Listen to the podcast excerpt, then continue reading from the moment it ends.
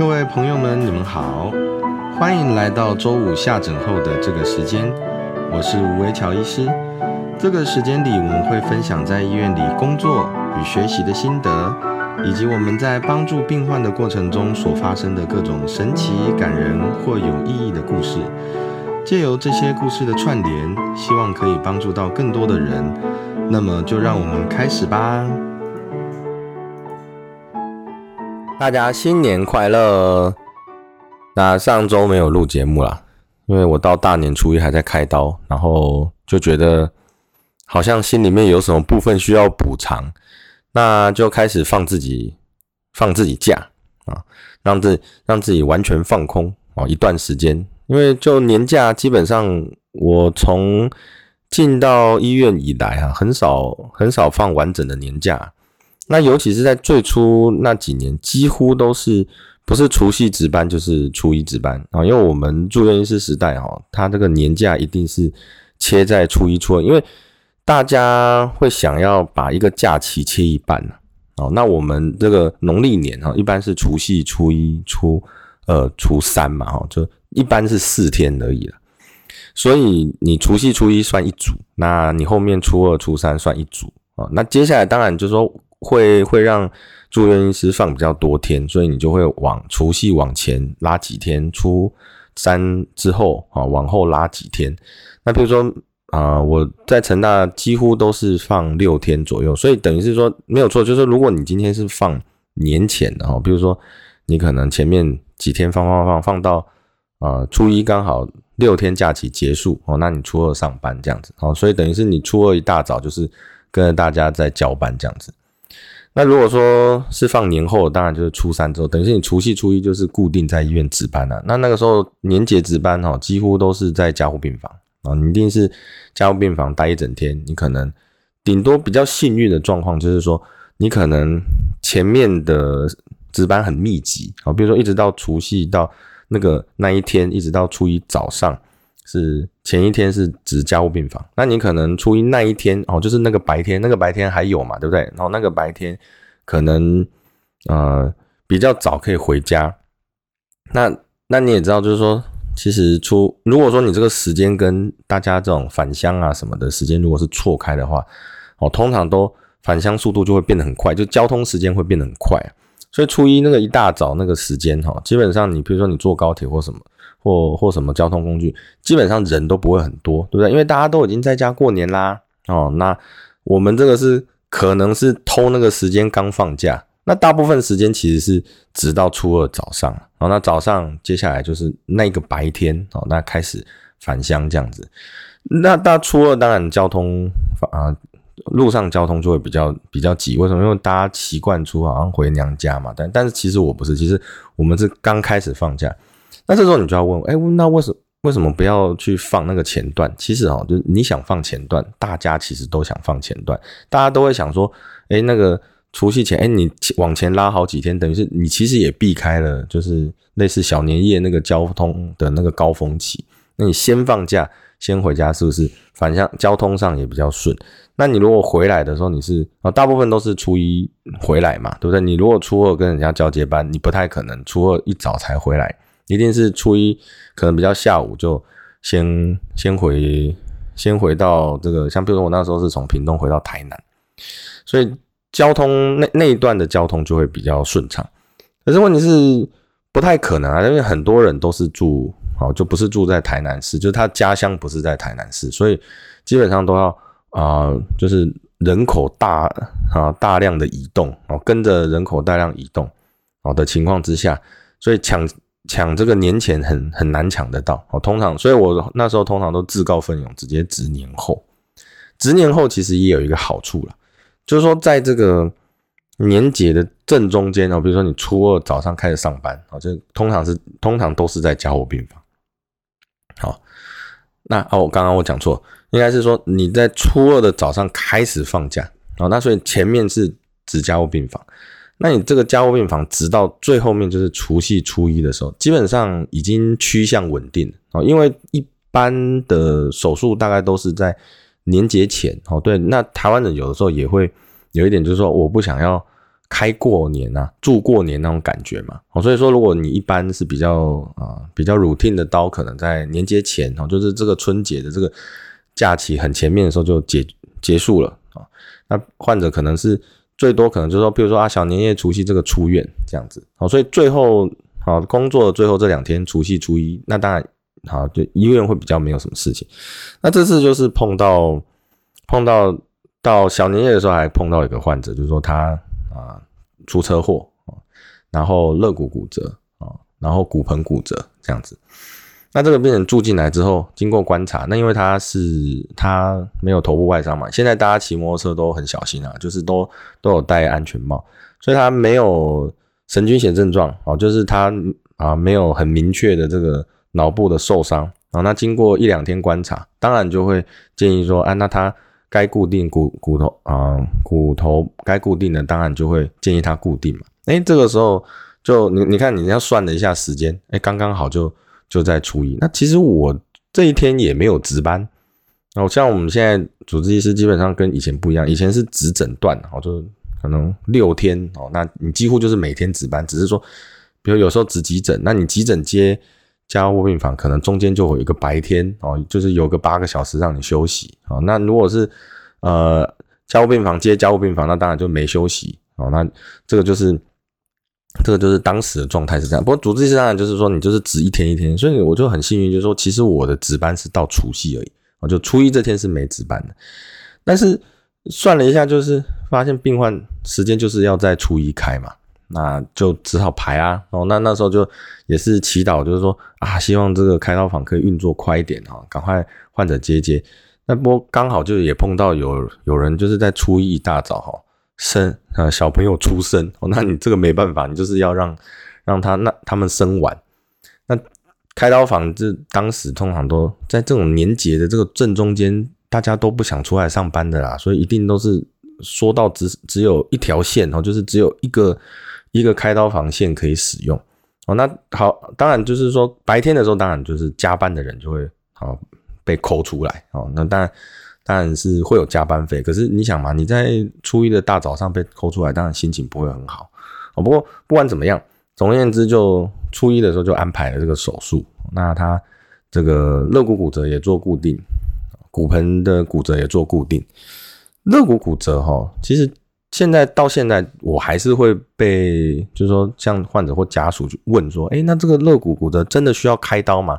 那甚至他们会去，现在大家 Google 很方便嘛，都会去查资料，然后也会问亲朋好友，就说，哎，好像好像不用啊，哦，就是有些资料就是会会写说，当然我我们如果现在去 Google，应该就是正反的意见都会有了，啊，就是你应该开还是还是不应该开，都会有了。那我们。这个站在胸外科的角度，啊，你看过很多那种肋骨骨折病患演变成肺炎的哈，其实你就会愿意去，愿意说啊，多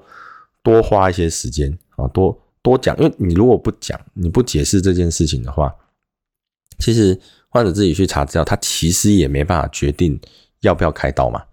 所以你就会需要花多一些时间去解释说啊，其实肋骨骨折什么状什么状况哦，那我们还是。建议手术，那当然这个手术决定权哦是在患者本身哦，那当然还有跟啊患就患者家属这样子，我就就是等于是他的家庭啊，我们很很习惯就是说一个人是在一个家庭中，但是最重要就是说还是患者本身他那个意愿。哦，那他的意愿意愿驱使来源哦，其实是他的疼痛，他肋骨骨折哦非常非常疼痛，我说我这样前几集其实应该也都讲过。那他是，而且最重要是人是，比如说你你有一个有一个肢体骨折，好，那你就打石膏不动嘛，不让他动，他打一点止痛，可能他他你不要动他，好，暂时痛可能还可以控制，还可以忍受。但是肋骨不是，肋骨是在胸腔，所以你每一次呼吸其实都会牵扯到肋骨骨折部分。那人总不能不呼吸嘛，所以啊，你一定会呼吸，那就。产生疼痛，那有些人就是因为这个呼吸的疼痛过于剧烈啊，所以造成他就是哎人很奇怪，就是比如说这边肋骨骨折啊，他这边的横膈膜或者这边的呼吸运动，他就可以把它变得比较小这样子。那当然很，你看他很多人也都是身体就歪斜一边这样，那他就是刻意要让这边的啊胸腔肌肉不要活动到，就呼吸的时候它不要让它啊活动到。哎，结果这一边就是很容易肺炎，也就是说，我们肋骨骨折那一边啊，肺炎的几率啊，就是如果说他很疼痛啊，没有办法好好咳嗽呼吸的话，真的肺炎几率是上升啊。他也不会说啊跑到对面去啊，好像说当时是免疫力下降，所以啊，因为其他病毒感染，好像也不是，就是那一边的那个肺炎的几率真的就是上升这样。那我们这种解释解释完了哦，那你总不可能解释完当下马上就。急诊到手术嘛，然后你一定会希望，就是说，啊，患者要跟他家里人好好讨论。那好好讨论，当然就是一个一个半天就过去了。那所以你刀排下去，就会刚好碰到像这种，就是这种架起的这个最深处的地方。那这个其实做，其实这做整这整件事情哈，就是说这整件事情，其实手术本身的时间是。蛮短的，手术本身可能大概两个小时啊。比如说你就算就算连续要钉三根，那这个病患还碰到就是说他他是要不同位置，就是有他有些肋骨是断后面，有些断前面，所以嗯，他还要就是后面哦开刀，然后前面也要开一个伤口去去固定，等于是说他不是不是一个伤口下去，然后肌肉剥开就解决的问题啊，所以等等于是他还要分不同的这个区块去做处理。不过就算是这样啊。一般来讲，大概呃大概两个小时，应该也都有也也都有办法完成哦。你就会发现说，我们开这个其实跟骨科开一些骨折的速度，好像真的就是差不多。因为你就是你如果是胸腔科哈，其实你有胸腔镜这个武器，你可以看得到胸腔内部，所以你当你肋骨骨折在固定的时候，你就比较不容易去伤害到啊里面的肺部嘛。那像我以前在高雄也有同学，就是说他是本身是骨科，然后他也。帮患者做肋骨骨折，不过他就是有一个原则，就是说，如果他发现，哎，这个患者实际上是有血胸的，我就说，因为你有血胸，就表示有可能他这个骨折往内，我们常常在讲说往内啊，波及到肺脏，可能造成肺脏撕裂伤啊，或者是肺部本身有受伤害之后，它产生流血嘛，哦，那这个叫血胸这样子。那他如果有血胸的，基本上他他骨科是不碰的。他还是会转转回比较大一点医院，就是交给胸腔外科。那刚好就是我们同学嘛，啊，所以他会转给同学胸腔，同样是外啊，都是外科，但是我是胸腔外科哦，就我们处理这个胸腔的问题哦，多了一个胸腔镜的武器哦，所以可以避免，就是说你在钻定这个肋骨的过程之中，进一步伤害到肺部啊，这样子。那这个就是呃一个。一个日常啊，就一个外科医师日常啊，就是就是这样子。你无法去选择你的战场在哪里，那你你的战场时间其实你也无法选择。就是说，你值班患者来哦，处理处理就是需要花这个时间啊，你不可能说今天值班时间哦快结束了哦，那你如果要赶快处理的，赶快就是就很像啊，银行三点半赶下班嘛，铁门拉快要拉下来，赶快事情办一办。不能这样哦，医师医师的这个外科，尤其是外科医师，他的日常就是这样，他他就是一个身不由己的状况。不过我我们站在这个里面哦，我们常常讲白色巨塔里面，那你认为这是这是一个身不由己？其实对患者来讲，何尝不是？他也会认为，就是说啊，就他就发生这个事情，其实他也不想要这个大过年的发生车祸哦，那一车祸，整个人就躺在床上，他也动动弹不得啊，哦，那他也会很。很担心说，哇，这个大年初一，对，因为台湾人会有一个观念，就是他好像不太喜欢在这种年节或者是啊一些比较特别的日期的时候去做手术嘛。他总是认为说这个运气不知道会不会有什么影响。但你就是说站在西医角度，是你如果问，你都说这其实是没有关系啊。不过这其实因为考虑到心理心理变化层面问题。就说，如果今天有一个患者在这个时间点他开刀，他心内心感到非常非常的恐慌跟害怕，其实你也不应该在这个时间处理啊，嗯，宁可就是等一小段时间，哦，让他这个心理，比如说就这个日期过了，他可能心理就能接受了嘛，那你就来处理。那可能会觉得说啊，手术不是都全身麻醉吗？那你麻醉下去，他心理变化哪有差别？哦不不不能这么讲，我们这个进到麻醉出麻醉，你进有进麻醉，当然有出麻醉嘛。他那个人的心理，他还是会记得那个情绪的反应呐。所以，当他如果说今天他醒过来的过程中，因为他啊原本是非常非常恐慌啊、上受怕的这个情况哦，那心理压力很大的时候，有可能他回复的时候，他啊出麻醉的时候，可能他心跳哦，或者甚甚至血氧真的就受到影响啊。比如说他就是不敢不敢深呼吸哦，然后心跳非常非常快这些，所以啊交感神经很亢奋嘛，我们常常这样形容。那这个就就是所以其实患者也是身不由己的状况。那我发现哈，就是从这个事情，就是算是大过年，然后。主要是在讲一下说为什么上礼拜没有录节目啊？就是因为因为身不由己，所以是啊是去开刀了啊，所以说没有办法录节目。那当然这也是因为我就是觉得说啊大大过年我还要工作，就就就会比较懒嘛。哦，这个当然是不对了哦，这其实我我自己也在啊克服我自己的心魔啊。不过总而言之就是说，在这个在这个过程中，其实你也会发现就是说。好像你如果听一个外科医师在讲说，哦，肋骨骨折什么什么情况开刀哦，就好像好像很对哦，好像很对哦。但是实际上，你如果真的碰到这个状况的时候，你去去 Google 什么的，很多资料哦，我们常常讲这叫杂讯啊，这很多杂讯进来脑脑中之后，你在考虑一件事情，其实会有一些，还是会有一些障碍。那我我我统统称哈，把这个东西叫做认知障碍。哎，什么叫做认知的啊落认知落差哦？什么叫做认知的落差？你对一个疾病哈，你如果说你能够它的全貌哦，比如说它从发生哦，那中间哈一直到啊结束啊这个过程，如果你你看得很清楚的话，其实你对它啊，比如说你中间要决定手术，要决定啊做什么样的治疗。或者是说要用什么样的药物，其实你就会很清楚，然后你就会觉得说很多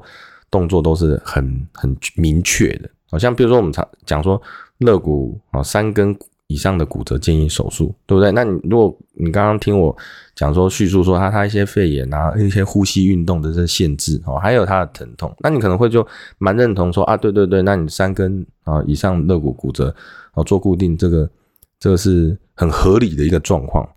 但是如果说今天他是一个完全就是说对这个是陌生的状况哦，其实大部分人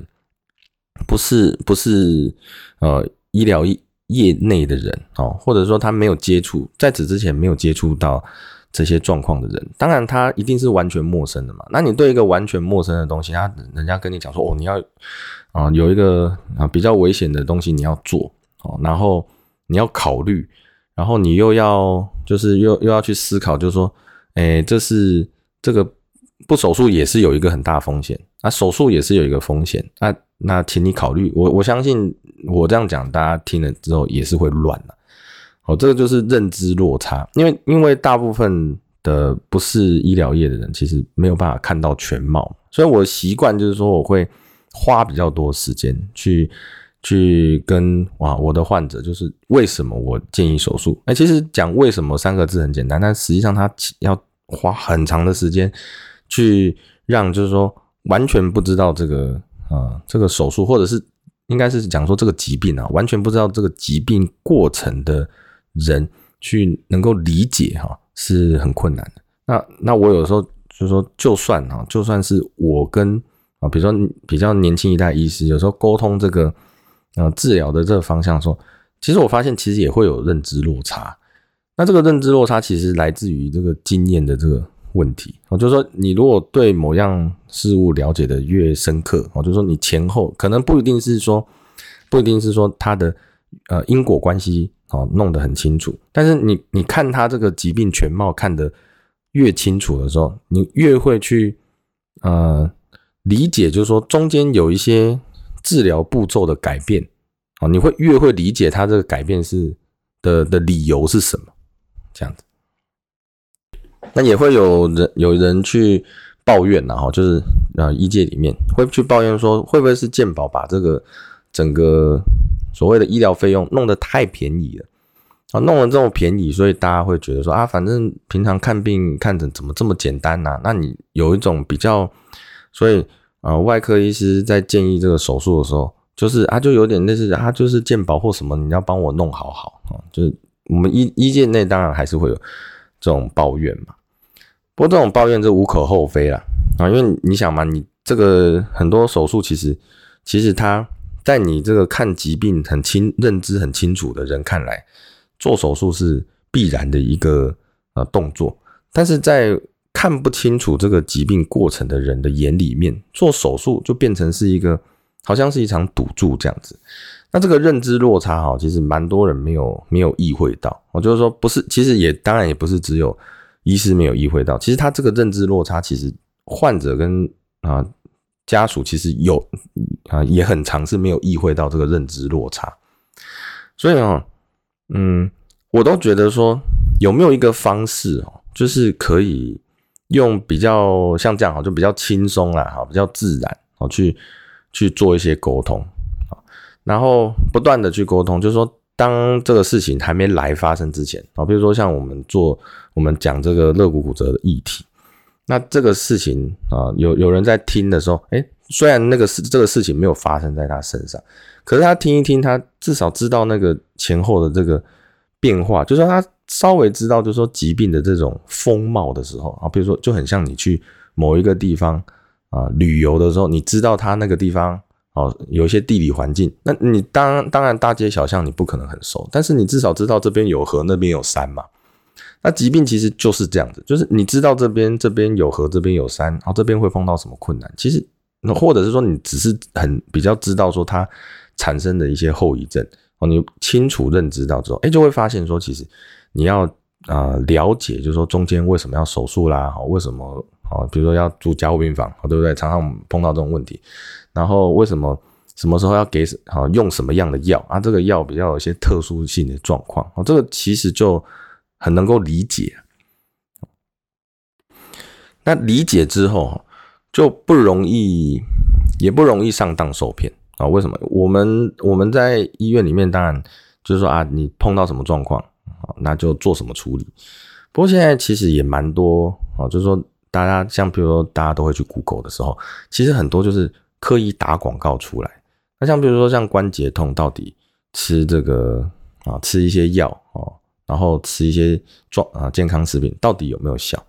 其实很多时候，很多时候这个就是说，它不是完全没效，但它也不是完全有效，它是有一些研究证实啊，比如说你吃什么东西对你保养关节可能是有帮助的啊。但但问题是，它有的时候像你就可以把它想象成，就是说你吃了这个关节修复的这个原材料啊，因为我们最近啊这个研究也在做这些类似的东西，就是说你如果吃这个呃修复关节用的原材料吃多一点，会不会帮助关节修复？其实你如果把这个事情解开看，你就会觉得嗯好像不一定哦，因为比如说你去你你盖一个盖一个房子，水泥跟钢筋运多一点放在工地，你说这个房子就会盖得比较快嘛？这不一定嘛。但问题是，如果今天他盖房子，哦，他的这个速速率决定步骤，其中一项是原料在手的时间，哦，那当然他你你原料运到他旁边去，那当然他修盖这个房子的速度就快一点嘛。而且同理可证，所以关节修复其实也是有这种状况。所以很多我们在做一些，呃，就是说，呃，药品或者是呃一些。补充补充剂的这种研究，其实常常就会碰到这种状况。我们大家都知道，说这个就是一个原材料，就是你修复某样某样物品，或者是改善某样生理状态的这个一个原材料。只是这个原材料送到送到体内，一定是有人很有效，有人没有人没什没有那么大的效果。这样，这个就是，但是你不能够说这个东西是好，你做这个补充动作就完全没效嘛？哦，所以。其实，其实我们也没有，就说一就算是医师族群，也不会完全去否定，就是说某一些啊啊，就是说健康食品的这个的效用哦，其实不会完全去否定，只是说它是有一些学理上背景，比如说药物的话，通常都是改变某一个生理代谢状态啊。那如果然后如果它有通过临床试验的话，它就会进到。比如说，我们俗称该赖哦，就是治疗指引哦，它就进到治疗指引去。那你这个治疗指引改了哦，比如说多了什么东西，那这个啊，通常各大保险公司包含健保哦，他就会去看这个指引，然后来去看说，哎，那这样我给付要怎么去怎么去调整这样子。所以这个，所以这个这个像这种认知上的这种，然后我我我们讲落差哦，是是很多面向的。而且它来自，而且它其实有的时候，它可能是来自于说说，啊，除了来自于对对疾病本身的一个认知之外，其实有的时候是来自于对于就是说跟这个疾病的一个相关原理的的领域上啊，有些东西它其实观念不不难理解，那只是说它需要需要你思考做一个转弯哦，这个比较难解释，所以我们通常在在做解释为什么要花很长时间，就是这样，我们会把一些好像听起来就是很麻烦的一些东西把它讲出来，然后那跟跟患者去做做解，我们讲解释啊，但其实我一直觉得这个名词用的不好，应该是说就是说去做讨论啊，啊，我的我提供我我的见解哦，然后。然后患者患者或患者他提供他的见解啊，大家来交换这个见解啊，看看有没有能够互相理解的地方。我觉得这个才是真正医病沟通，大概就就是像这样子。所以哦，讲了这么多乐乐等啊，其实很多人都会觉得说，他听起来就觉得说一时半刻其实没办法理解嘛，因为这个要花时间呐。那如果说如果说要讲的很耸动，或者是说你要 或或者是做一场秀的话，当然。是通通常就变得比较简单，你知道吗？但是但是这就是说这种，